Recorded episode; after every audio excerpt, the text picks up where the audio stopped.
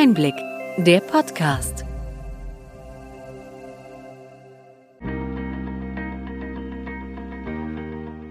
Sie hören den Einblick-Podcast, der Podcast für den tieferen, aber knackigen Einblick in die relevanten Ereignisse des Gesundheitswesens der vergangenen Woche vom Gesundheitsmanagement der Berlin Chemie.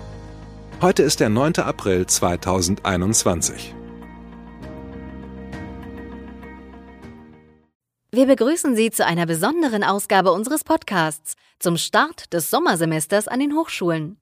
Wir beschäftigen uns mit den Fragen von Studierenden und angehenden Ärztinnen. Welche Erwartungen bestehen an die Digitalisierung? Wie digitalisiert ist das Studium in der aktuellen Situation? Welche Chancen, aber auch Grenzen bringt die Digitalisierung?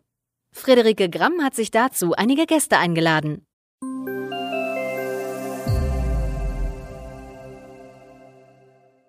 Wir wollen heute über das Thema Digitalisierung in der Medizin, was junge Ärztinnen brauchen und fordern, sprechen. Mein Name ist Frederike Gramm und ich bin freie Journalistin im Bereich von Medizin und Gesundheit. Und da haben wir uns zwei besondere Gäste eingeladen. Zum einen ist das Mareike Lüttke. Mareike, du bist Medizinstudentin im achten Semester und die Bundeskoordinatorin für medizinische Ausbildung der BVMD, also der Bundesvertretung der Medizinstudierenden in Deutschland. Zum anderen ist Max Tischler heute bei uns im Podcast. Max ist Arzt und soweit ich weiß jetzt bald auch fertiger Facharzt für Dermatologie und Sprecher des Bündnisses junger Ärzte. Hallo ihr beiden. Hallo Friederike. Hallo. Hallo. Max, das Bündnis junger Ärzte plädiert für einen Arzt für digitale Medizin. Ich würde dich einmal bitten, mir zu erklären, was das genau sein soll und warum ihr euch dafür einsetzt und dann dich, Mareike, fragen, wie sinnvoll du das Berufsbild findest. Aber Max, was ist der Arzt für digitale Medizin?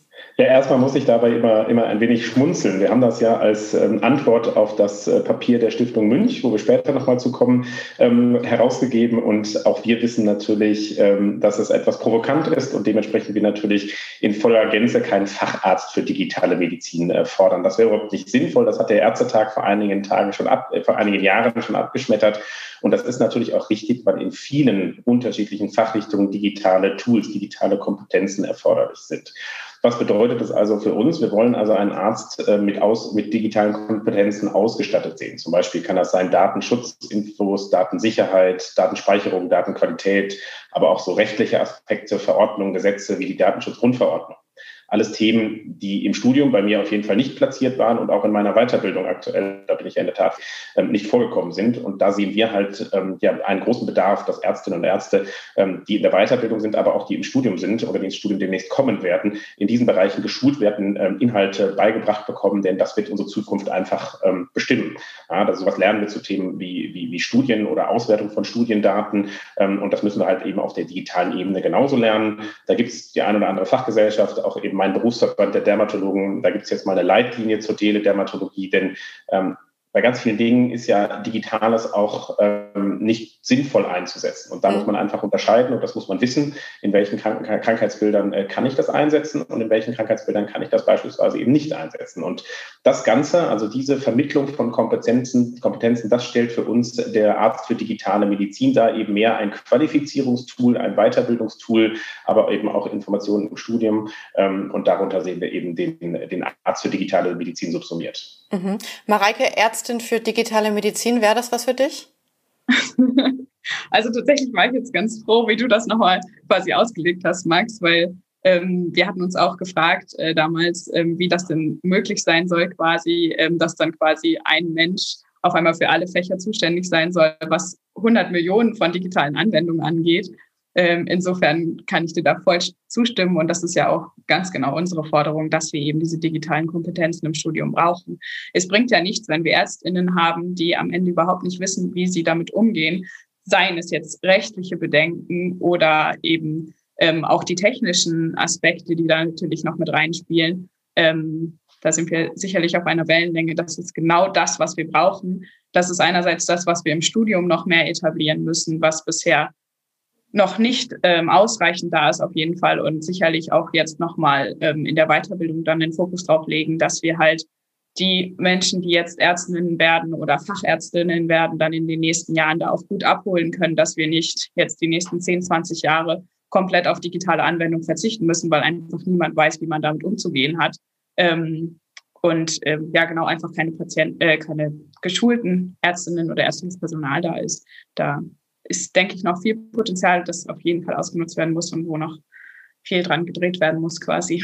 Wie ist es denn generell bei dir im Studium? Ist das Thema Digitalisierung Teil eures Medizinstudiums? Also das ist natürlich der Knackpunkt irgendwie so ein bisschen. Es werden sicherlich einige Aspekte immer mal wieder aufgenommen. Allerdings ist das noch sehr, sehr abhängig davon, wer gerade in welchem Fach lehrt, wie sehr sich verschiedene Institute damit auseinandersetzen und an welchem Standort man da gerade studiert. Das ist einfach etwas, was strukturell curriculär noch nicht verankert ist. Das ist quasi das große Problem. Es gibt viele lokale Initiativen, die sicherlich ähm, super Sachen machen, die auch ähm, vielleicht einen sehr gut darauf vorbereiten, aber das sind alles noch ähm, Wahlcurricular oder äh, zusätzliche außerkurrikuläre Veranstaltungen, die teilweise noch von den Fachgesellschaften noch weiter getragen werden, was wirklich ähm, tolle Sachen sind. Aber was fehlt, ist eben einfach, dass flächendeckend allen Studierenden beigebracht wird, okay, wie habe ich damit umzugehen, ähm, was sind quasi die wichtigen Sachen. Das ist wirklich was, wo wir noch hinterherhinken, ähm, was auch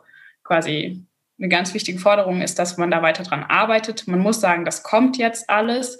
Ähm, das sind jetzt die letzten Jahre, sind da viele Prozesse ins Laufen gekommen, dass da ähm, sich Menschen dran gesetzt haben und dran gearbeitet haben, insbesondere in unserem nächsten ähm, nationalen kompetenzbasierten Lernzielkatalog, der NKLM, also für Medizin, das M dann am Ende. Ähm, da stehen die alle drin, die digitalen Kompetenzen als übergeordnete Kompetenzen, wie die gelehrt werden sollen, in welcher Tiefe. Aber der kommt jetzt halt erst, dieser Katalog wird dann quasi die Grundlage für die Inhalte, die bei uns im Studium vermittelt werden. Der kommt aber erst so richtig mit der neuen Approbationsordnung und das dauert auch noch wieder ein paar Jahre. Also es sind Prozesse, die laufen, das ist gut, aber es fehlt jetzt quasi aktuell auch noch ein bisschen was, ähm, wo die Fakultäten vielleicht noch mal mehr in den ja, ich will nicht sagen Zwang, aber ähm, ein bisschen mehr in die Richtung gedrückt werden, dass da noch ein bisschen mehr passieren muss und nicht nur aus Eigeninitiativen heraus, die natürlich trotzdem lobenswert sind quasi. Max, du bist jetzt schon seit ein paar Jahren Arzt, äh, jetzt so aus deiner Praxis gesprochen. Was denkst du rückblickend müsste auf jeden Fall ins Medizinstudium im Bereich Digitalisierung, was da total fehlt? Das, das Spannende ist ja, es, es gab zu meiner Zeit eigentlich äh, gar keine Digitalisierungsaspekte, zumindest keine konkreten Digitalisierungsaspekte im Studium. Ich meine, ich habe 2014 mein Studium beendet, ist jetzt mittlerweile doch auch etwas äh, Zeit vergangen. Ähm, ich glaube, das, was Mareike sagte, ist ganz, ganz wichtig. Es braucht eben diese curriculäre Verankerung im Studium. Die Wahlfächer, die sind ja ganz cool und die machen Spaß, aber es werden sehr schnell sehr viel mehrere, mehr Aspekte jetzt im Moment, wo digitale Tools eingesetzt werden können. Also ich kann mich gerade erinnern, ich habe mit einem Kollegen darüber gesprochen, eben beim Thema Herzinsuffizienz. Ähm, bei, den, bei den kardialen Erkrankungen gibt es jetzt ganz viele ähm, tolle neue Tools, die man einsetzen kann, die auch wirklich in der, in der Versorgung für die gesetzlich versicherten Patienten jetzt auch schon angekommen sind. Das gesamte Thema, Thema digitale Gesundheitsanwendungen, ähm, da gibt es ganz, ganz verschiedenen äh, Krankheitsbildern, zu ganz verschiedenen ähm, Ausrichtungen gibt es halt eben Anwendungen. Da kann ich ja nicht sagen, ich mache das mal einmal in einem Wahlfach, sondern was ich mir wünschen würde fürs Studium wäre eben, ähm, dass man das direkt integriert, dass man sagt, ich habe jetzt hier den Themenbereich Kardiologie und integriere neben der Face-to-Face-Versorgung, integriere ich ins Studium ein Wissen über die digitalen Anwendungen. Ähm, wenn ich an mein Fach Dermatologie denke, ähm, müssen wir ja ganz klar sagen, dass die Videosprechstunde, also eine, eine synchrone Telemedizin nicht so sinnvoll ist, sondern es vielleicht aufgrund der Videoqualität und eben einer besseren Fotoqualität viel sinnvoller ist, asynchron das abzubilden, also ein Foto einem Arzt zu schicken, wo er viel besser Dinge erkennen kann, zusätzlich mit Text kombiniert.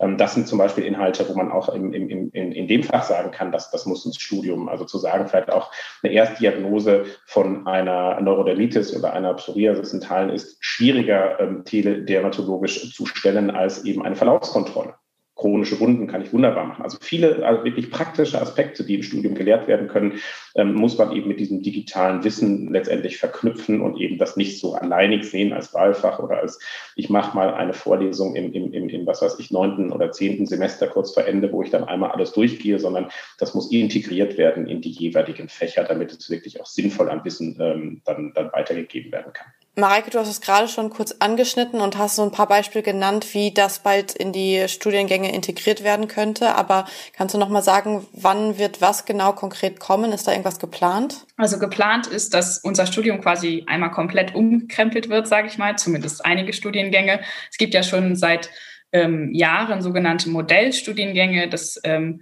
sind quasi Studiengänge, die die Inhalte noch mal ein bisschen anders verknüpfen, da von einer anderen Seite rangehen und wo quasi einmal so ein bisschen, ich sage jetzt mal, ausprobiert wurde, wie man vielleicht Inhalte auch noch mal anders rüberbringen kann als in so einem klassischen Studiengang, wo man einmal lernt quasi, wie es funktioniert in den vorklinischen Fächern und danach, wie es dann aussieht, wenn es nicht funktioniert in den klinischen Fächern und im besten Falle auch noch, wie man das dann behandelt. Ähm, und diese Modellstudiengänge waren quasi dann so ein bisschen Pilotprojekte, die jetzt quasi komplett umgesetzt werden sollen. Und das passiert alles mit unserer neuen Approbationsordnung. Die Approbationsordnung ist quasi die ganz große Ordnung, die unser gesamtes Studium ähm, regelt. Alles steht da aufgeschrieben, wie was funktioniert im Prinzip. Und die wird jetzt komplett neu gemacht. Ähm, die soll 2025 in Kraft treten. Es war jetzt gerade im letzten Jahr, also im Dezember 2020, kam der letzte Entwurf an die ganzen Verbände und die ähm, ganzen weiteren Seiten, die da immer mit dran beteiligt sind. Das ist einfach ein Riesenprozess, ähm, wo quasi noch einmal die weiteren Forderungen eingegangen sind von den verschiedenen Seiten, ähm, wie ein Studium auszusehen hat. Sprich, 2025 ist so das angepeilte Ziel von einem Prozess, der etwa 2013 begonnen hat, wo erstmals im Koalitionsvertrag erwähnt wurde, okay, wir wollen mal ans Medizinstudium ran. Ähm, wir wollen einen sogenannten Masterplan entwerfen. Der Masterplan 2020 ist immer wieder so ein Begriff, der dann aufpoppt quasi, ähm, wo dann beschrieben wurde, was man angehen will. Und da sind unter anderem eben auch diese übergeordneten Kompetenzen mit erwähnt, wo dann jetzt in den letzten Jahren auch immer mehr diese digitalen Kompetenzen mit aufs Feld gekommen sind. Ähm, ja, genau, wie gesagt, ist jetzt halt erst auch ein neuer Prozess, ne, der die letzten Jahre erst so richtig ins Rollen gekommen ist. Macht es natürlich auch spannend auf diese Art und mhm. Weise. Okay, da bin ich gespannt, was kommt. Wir haben jetzt gerade die ganze Zeit über die Ärztinnen im Bereich Digitalisierung gesprochen, aber die äh, Stiftung Münch plädiert ja für neue Berufsbilder wie die Fachkraft für digitale Gesundheit, ein Prozessmanagerin für digitale Gesundheit oder Systemarchitekten für digitale Gesundheit.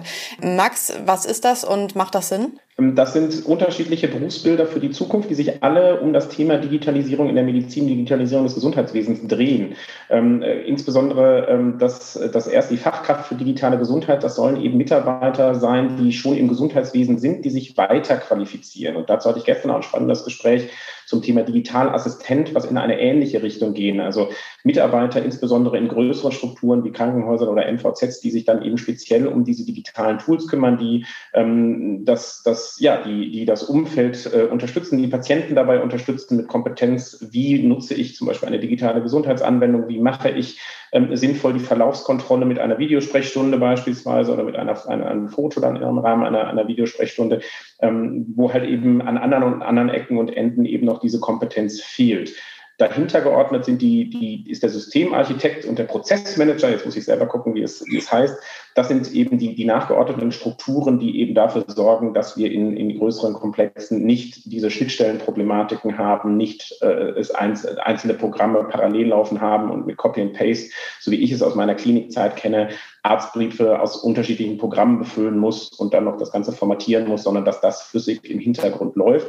Das sind alles ganz, ganz wichtige Dinge, keine Frage. Aber uns hat es eben äh, ein bisschen gestört bei diesem Papier, dass ähm, die beiden Parteien die ja sich am intensivsten im Gesundheitssystem bewegen, die Ärzte und die Patienten. Und eigentlich sind ja erstmal die Patientinnen und Patienten vorneweg zu nennen, die sind gar nicht betrachtet worden und Ärzte mhm. und Ärzte eben auch nicht. Und ähm, letztendlich trägt ja auch ähm, Arzt oder Ärztin die Hauptverantwortung mhm. dann für den Behandlungsprozess. Und da die überhaupt nicht vorgekommen sind, war das eben unser Grund, den Arzt für digitale Medizin dort reinzuschieben, ähm, weil das gehört eben mit dazu. Ich glaube, diese, die, die Assistenzberufe, die Gesundheitsfachberufe eben müssen genauso wie Ärztinnen und Ärzte weiter qualifiziert werden und unterstützt werden. Das ist, äh, steht außer Frage. Aber ähm, ganz ohne die, die Ärzteschaft, die letztendlich die Verantwortung ja über den Therapieablauf, die, die Kontraindikation für Medikamente, ähm, die Verknüpfung der einzelnen Diagnosen kennt, ohne die wird es nicht gehen. Und da wünsche ich mir eben auch über Studium und Weiterbildung hinaus, dass eben auch etablierte Ärzte, die jetzt schon 30, 40, 50, 60 Jahre vielleicht ähm, äh, alt sind und eben schon sehr lange im Beruf sind und sich sehr gut auskennen, eben auch die Möglichkeit bekommen, ähm, eine, eine sinnvolle Fortbildung oder Weiterbildung eben mit digitalen Tools und für digitale Tools und für die Digitalisierung im Gesundheitswesen zu bekommen. Weil die dürfen wir nicht vergessen. Wir wollen keine zwei Klassen Medizin äh, in, in, im Sinne der Ärzte, dass man eben die jüngeren Ärzte hat, die dann äh, digital sehr gut aufgestellt sind und die, die, die etablierteren Ärzte, die vergessen wir dabei, sondern ja. das muss Hand in Hand gehen, das muss in Gemeinschaft gehen, weil ich glaube, wir als, oder wenn ich jetzt für meine Generation mal sprechen darf, ich als junger Arzt ähm, weiß sicherlich vieles über die digitalen Themen, kann, weiß aber wenig über Praxisführung, weil ich es noch nicht 30 Jahre oder 20 Jahre gemacht habe. Ähm, andersrum ist es eben genau, äh, genau umgekehrt und ähm, da kann, können äh, die Jungen von den Alten und die Alten von den Jungen lernen. Mhm. Jetzt egal, ob Fachberufe im Bereich Digitalisierung oder ob auch das Ärztinnen und Ärzte oder ob das Tools sind. Ähm, Mareike, denkst du, dass der Nachwuchs, den ihr gerade, der ihr ja gerade seid, neue Perspektiven einbringt und dass, wenn mehr junge Ärztinnen und Ärzte in Praxen und Kliniken arbeiten, dass mehr digitale Mittel genutzt werden? Also ich denke schon, dass das dann nochmal vermehrt kommen wird. Aber ich glaube, das ist einfach ein Prozess, der jetzt halt schon länger läuft, wo wir jetzt auch so ein bisschen nochmal, also ich habe das Gefühl, wir haben so einen kleinen Cut-off-Point erreicht, wo jetzt quasi auch die Forschung so weit ist, dass wir quasi so eine starke Translationalität erreicht haben, dass wir auch eben die Anwendungsforschung schon durchhaben und wir jetzt halt auch, wir haben sie vorhin schon erwähnt, die ganzen digitalen Gesundheitsanwendungen zugelassen haben von Krankenkassen, dass wir jetzt einfach wirklich dabei sind, die schon anzuwenden. Das sind Dinge, die PatientInnen tatsächlich nutzen und denen, die denen wirklich helfen können, so in diesem Moment.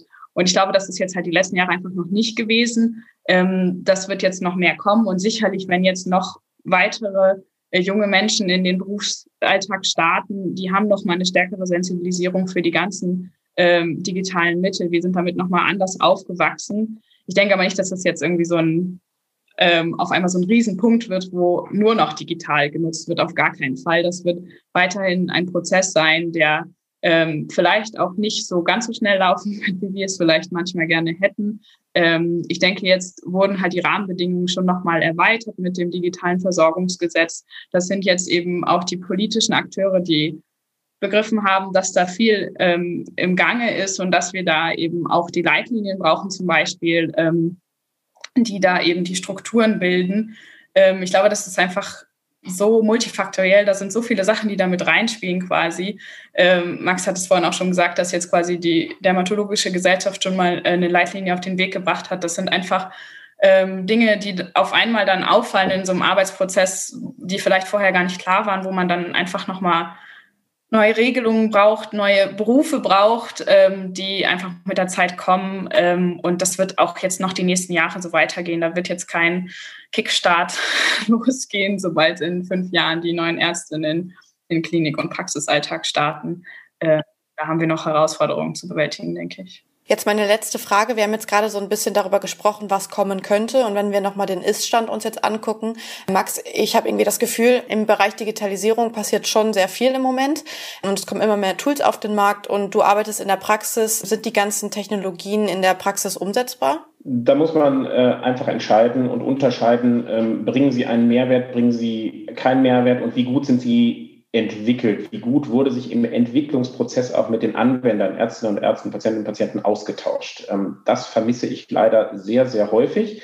Es gibt, es ist, gibt viele, die sich sehr, sehr, sehr kluge Gedanken machen, ähm, die allerdings häufig vielleicht auch aus einem, aus einem Problem, einer, einer Erkrankung aus der Familie oder in der Familie beruhen, ähm, wo, sich, wo, sich dann, wo dann eine Lösung erarbeitet wurde und vielleicht das Gefühl besteht, dass das etwas ist, was sehr, sehr häufig vorkommt. Und im, im, im allgemeinen Praxisablauf ist das aber einfach gar keine so häufige Erkrankung, sondern dann etwas Spezielleres. Und ähm, um sowas zu vermeiden und, und Lösungen zu schaffen, die auch wirklich dann nachher den Anwendern was bringen, auch in der Versorgung damit auch ankommen und genutzt werden, ähm, braucht es einen intensiven Austausch eben mit den Anwendern. Äh, und da muss sicherlich noch, noch nachgearbeitet werden bei, bei einigen dieser Tools, bei einigen Entwicklern auch. Da ähm, weiß ich aber auch aus persönlichen Gesprächen, dass ähm, auch wir in der Ärzteschaft, Ärztinnen und Ärzte, manchmal gar nicht so gut nahbar und erreichbar sind. Und ich glaube, wenn, wenn beide mit Schritten aufeinander zugehen, ähm, Ärztinnen und Ärzte da auch sich wirklich anbieten, auch zu zeigen, okay, ähm, so, so, so läuft es bei mir hier in der Praxis oder in der Klinik, das ist das Kernproblem, was ich hier habe und eure Lösung erfasst leider nur die Hälfte dieses Kernproblems. Könnt ihr da nicht noch was machen? Ähm, und auf der anderen Seite eben die Entwickler auch dazuhören und ähm, in die Richtung dann eben weiterentwickeln. Ich glaube, dann, dann kommen da sinnvolle Lösungen raus. Das ist im Moment das Problem, was ich wahrnehme, dass da etwas parallel läuft, wo einfach eine Gemeinsamkeit, eine Zusammenarbeit auch vielleicht auch eben auf dieser Gremienebene ähm, etwas leichter ist und sowas wie den Health Innovation Hub, den es ähm, eben von politischer, von besonders von politischer Natur, vom Bundesgesundheitsministerium gibt. Sowas wäre ja vielleicht auch mal klug perspektivisch seitens äh, der Ärzteschaft, sei es bei einer Bundesärztekammer, sei es bei einer Kassenärztlichen Bundesvereinigung anzusiedeln, ähm, damit dort eben eine gewisse Kompetenz ähm, ja, erreicht werden kann. Und das kann ja immer nicht nur durch, durch, durch individuelle Personen, sondern vielleicht eben auch auf strukturierter Ebene geschehen. Das fände ich toll. Und ähm, ich glaube, dann kriegen wir auch noch viel, viel mehr, mehr Werte, mehr sinnvolle Anwendungen in das System, die dann auch letztendlich in der Praxis ähm, nicht als Leuchtturmprojekte, sondern eben als, als äh, integrierte äh, Versorgungsbestandteile genutzt werden können. Super, danke für deine Abschlussworte. Ich nehme mit, dass äh, es was kommen wird und dass aber alle zusammen daran arbeiten müssen, alle Generationen und alle Fachberufe. Und ich bedanke mich herzlich bei euch beiden. Sehr gerne, vielen Dank. Danke. Wir hoffen, dass Ihnen die Sonderausgabe unseres Podcasts gefallen hat. Bitte schicken Sie uns gerne Anregungen und Fragen an gesundheitsmanagement at berlin-chemie.de. Wir wünschen Ihnen für die kommende Woche alles Gute und freuen uns, wenn Sie am kommenden Freitag wieder dabei sind beim Einblick-Podcast vom Gesundheitsmanagement der Berlin Chemie.